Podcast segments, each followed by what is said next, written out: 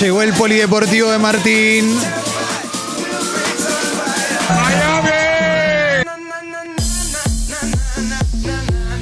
Martín, debe ser, no sé, 10 años que estás en esto, que sos profesional en, el fútbol, seguramente habrás visto pisar, revolearse por ahí, patear botellas y demás. Digo, ¿crees que por ahí se podía haber eh, evitado subirse a esa bronca que, como hiciste, te debe haber pasado un montón de veces en tu carrera? Bueno, po- por ahí te tomaste más del tiempo de... pero Es buena igual la pregunta, gracias. Eh, no, no, no, creo que, que el momento es este y, y básicamente... Pe- Esperá que tomo agua, ¿eh? Gracias. Martín, eh, estas situaciones, digo, te, te pregunto Sí. como referente, ¿dejan algún resquemor o ya con la sanción se terminó y siguen mirando para adelante? No, está bueno que lo... porque igual me lo iban a preguntar. Eh, no, ya con la sanción se terminó. Tampoco vamos a... Clemente sabe lo que lo, lo que lo precio como profesional, más que nada, ¿no? Porque la persona después... eh, por ahí ustedes no la conocen, pero, pero es un gran tipo. Gracias. Qué bueno, Martín. Qué buena bueno la palabra resquemor. Resquemor es excelente, es muy del fútbol. Sí, Me encanta que la haya usado. Resquemor. De las mejores conferencias de prensa, tal vez de la historia, eh, es una que juega un juego que le hace TIC, creo que fue paso a paso, con, con Pedro Troglio, Sí. que le piden que, que ya tenía onda con los, con los cronistas, por supuesto, Pedro, ¿no?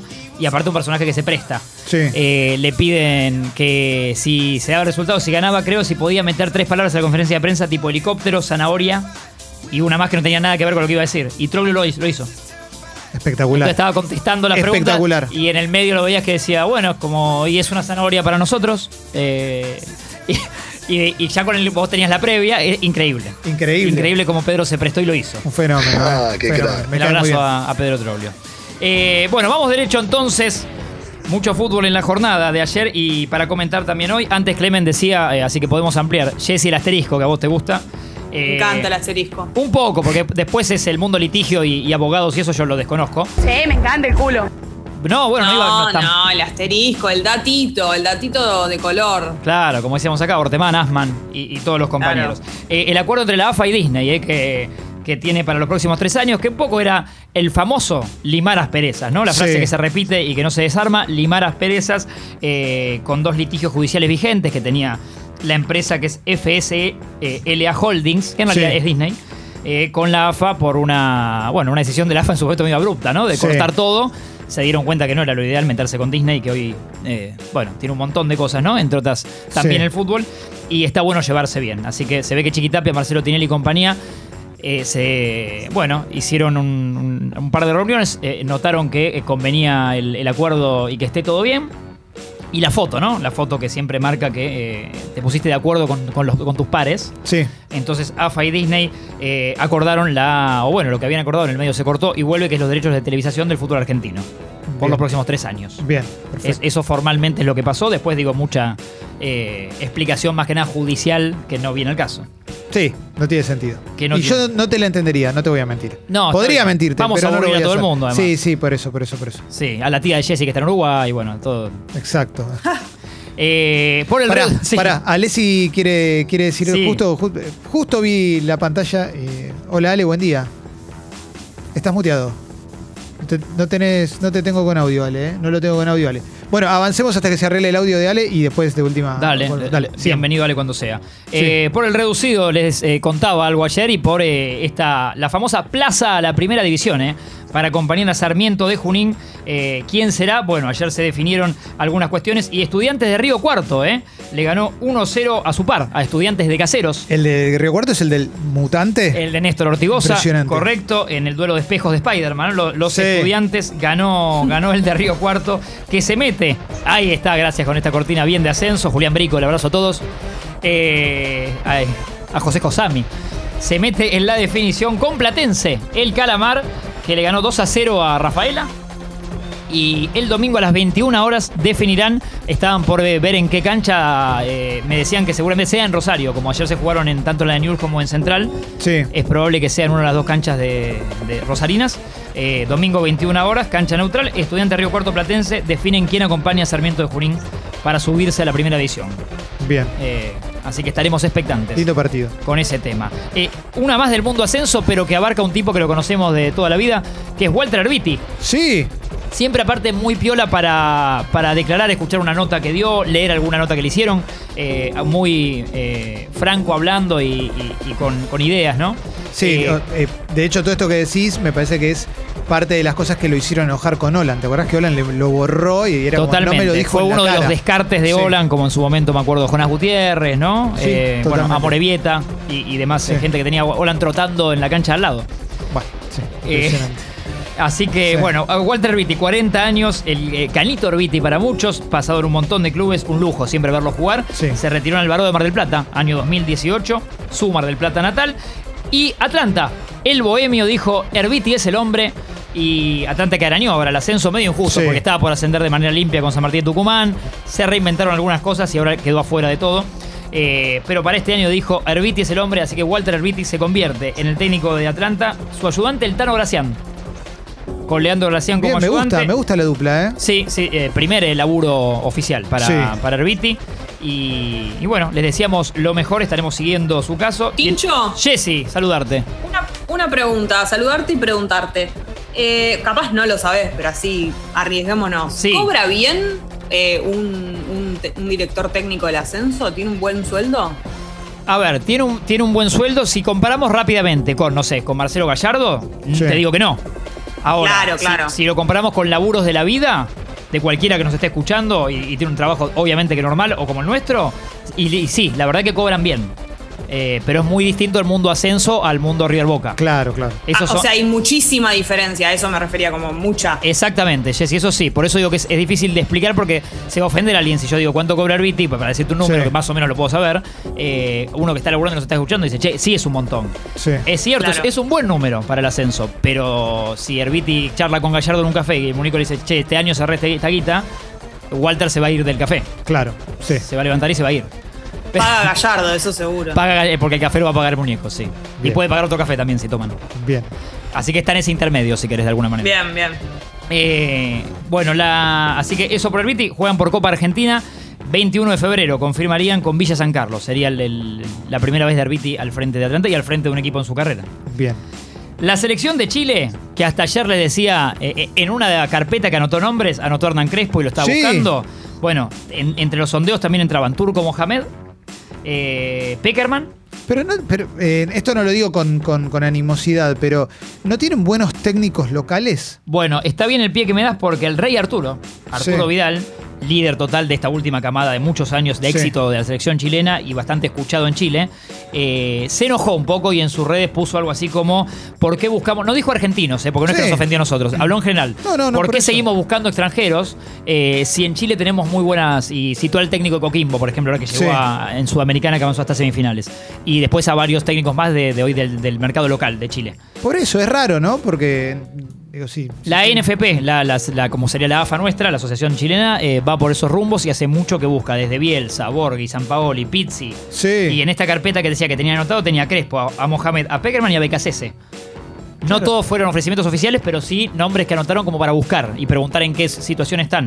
Qué raro. Y ahora el que aparece, que hace unas horas era el que más chances tiene reales, es Matías Almeida. Fa, mira, a ver, Ale si quiere agregar algo, pero Sí. bueno, eh, Sí. siguen en la misma, sí. Sí, Ale. El consenso en Chile, en Chile al menos, eh, es que están esperando a que Manuel Pellegrini diga, bueno, voy a dirigir a la selección. Lo que pasa es que Manuel Pellegrini tiene una concepción parecida a la que fue, no sé, la de Aragonés o la que tiene Simeone, Claro. que es la de decir, primero, o sea, como corolario de su carrera, dirigir a la selección de su país. Pero hace años que están esperando a Manuel Pellegrini para agarrar la selección de Chile. Mira. Eh, sí, sí, sí, sí. Es, es- verdad, me consta. Y bueno, como por ahora Manuel sigue por rumbos eh, España, antes Inglaterra y demás, eh, ya era elite. eh, Sí. Bueno, no, estarán esperando. Pero la NFP, evidentemente, es gustosa de, de- de todo el laburo técnico argentino. Y bueno, estas eliminatorias tienen a, a Berizzo en Paraguay, a Richard Gareca en Perú, a Gustavo Alfaro en Ecuador. Obviamente a, a Scaloni en Argentina, ¿no? Pero digo, Sí, no lo nombro. bueno, ahí, eh, Pero un detalle, gran ¿no? número si se suma Sí. ahora, ponele que sea Almeida o uno de los que estamos hablando, pero ya tenés la, la mitad de las eliminatorias técnicos argentinos. Pero son tan buenos los técnicos argentinos, tanto mejores son que los de los demás, porque no es que estamos hablando de técnicos que. No son todos Gallardo. No, no, pero bueno, hay una. Peckerman sí, pero. Sí, hay una escuela Gareca de. también. ¿Quién? Gareca también. Gareca en Perú lo aman, Sí, como pasó con claro. Peckerman en Colombia. Sí. Eh, sí, le dan cierto. Bueno, San Paolo, o sea, si mirás en éxitos, eh, tanto Pizzi como San Paolo y ganaron Copas Américas con Chile. Sí, es verdad eso, es verdad. Así que eso no, no, no podés Sí. negarlo. Bueno, eso, que Almeida está bastante cerca. El- Almeida eh, dirige hoy, eh, no es que está libre, dirige a San José Earthquakes, equipo de la MLS, Sí. que ahora no tiene un buen presente, o sea, perdió más partidos de los que ganó y tuvo algunas goleadas importantes, pero dejó un- una gran imagen en Chivas de México, que ganó cinco títulos en México, eh, por esto de más que nada liderazgo, llegarle al jugador por su eh, por cómo es Almeida, como en el carácter, ¿no? Y demás. Sí. Y recordemos que también está bien en su currículum, en la B Nacional ascendió a River y a Banfield. Tenés razón. Dos equipos distintos, digo, hay que ascender, en- es jodido. Sí, sí, sí. sí. Y ascendió al River y a Banfield. Eh, así que están analizando. Tiene esta cláusula que en realidad la tienen muchos técnicos, como pasó con Bielsa en el Español de Barcelona, que es una única cláusula para selecciones. Que, que solo puede romper el contrato que tienen vigente si es una selección. Bien. Algunos técnicos la, la ponen directamente, o hay clubes que no la aceptan y le dicen, de última, decime una selección, no me digas selecciones. Bielsa creo que la tenía solo para Argentina, solo si lo llamaba Argentina. Y la de Almeida me parece que, o que hoy ya existe una cláusula distinta que abarca cláusula de selecciones, se llama así. Entonces te llama Bahrein y Almeida quiere ir, bueno, rompemos. Bien, perfecto. Así que podría romper el contrato si él quiere. eh, por estas horas creo que se definiría, está más cerca Almeida que los demás. Bien.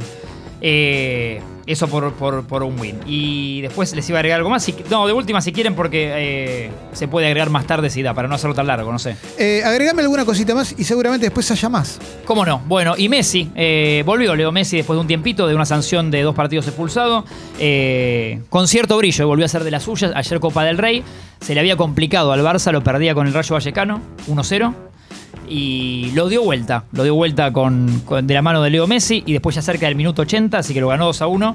Era el Rayo Vallecano también, Sí. lo podía ganar por más el equipo de Cuman, es cierto.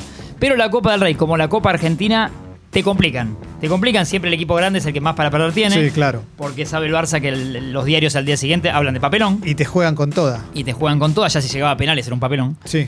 Eh, así que lo dio vuelta de Jong al final a lo del minuto 80. Y, bueno, y se lo vio un Leo bastante, bastante activo, lo que nos ilusiona para todo lo que venga siempre marzo eliminatorias y este año de otra vez partidos de Argentina. Preguntarte por De Jong.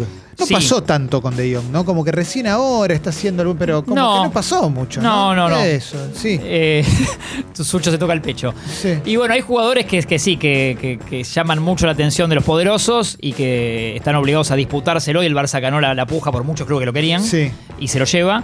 Y después, eh, no, tiene, tiene mucha categoría, pero coincido con vos si querés. No, no, no es que todos los partidos hablamos de él.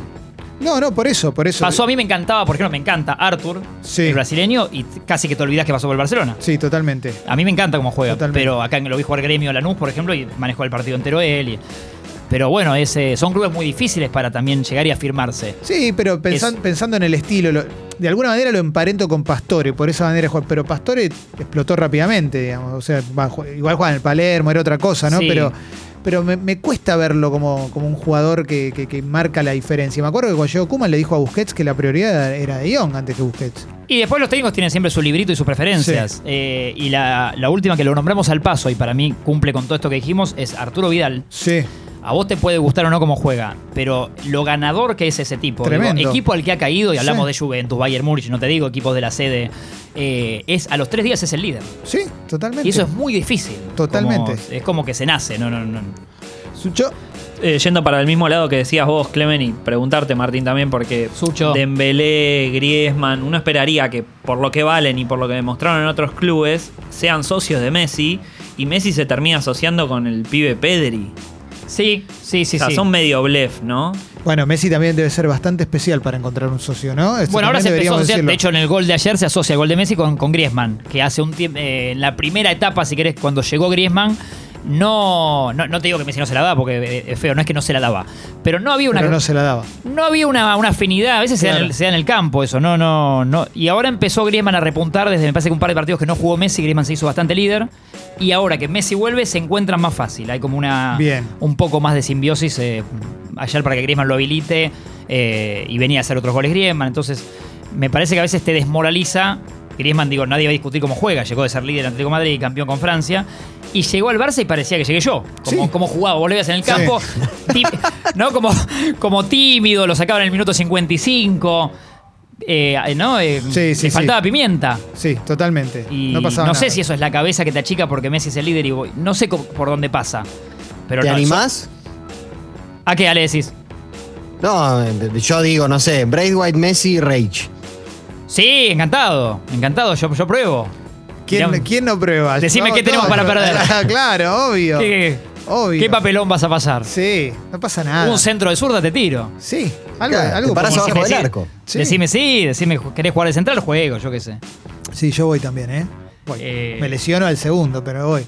Eh, sí, sí, sí. Y otra vez aparece la asistencia de Iván, también Jordi Alba, que lo mencionamos poco este tiempo porque también bajó un poco su nivel, pero en su momento, Dani Alves por derecha, Jordi Alba por izquierda, digo, son laterales que no son laterales, son enganches Claro. que los tirás a, digo, por cómo asisten, ¿no? Sí. Eh, vos miras goles en la carrera de Messi, más que nada los últimos son muchas veces pase final de Jordi Alba, pase bárbaro, no un pase. Sí.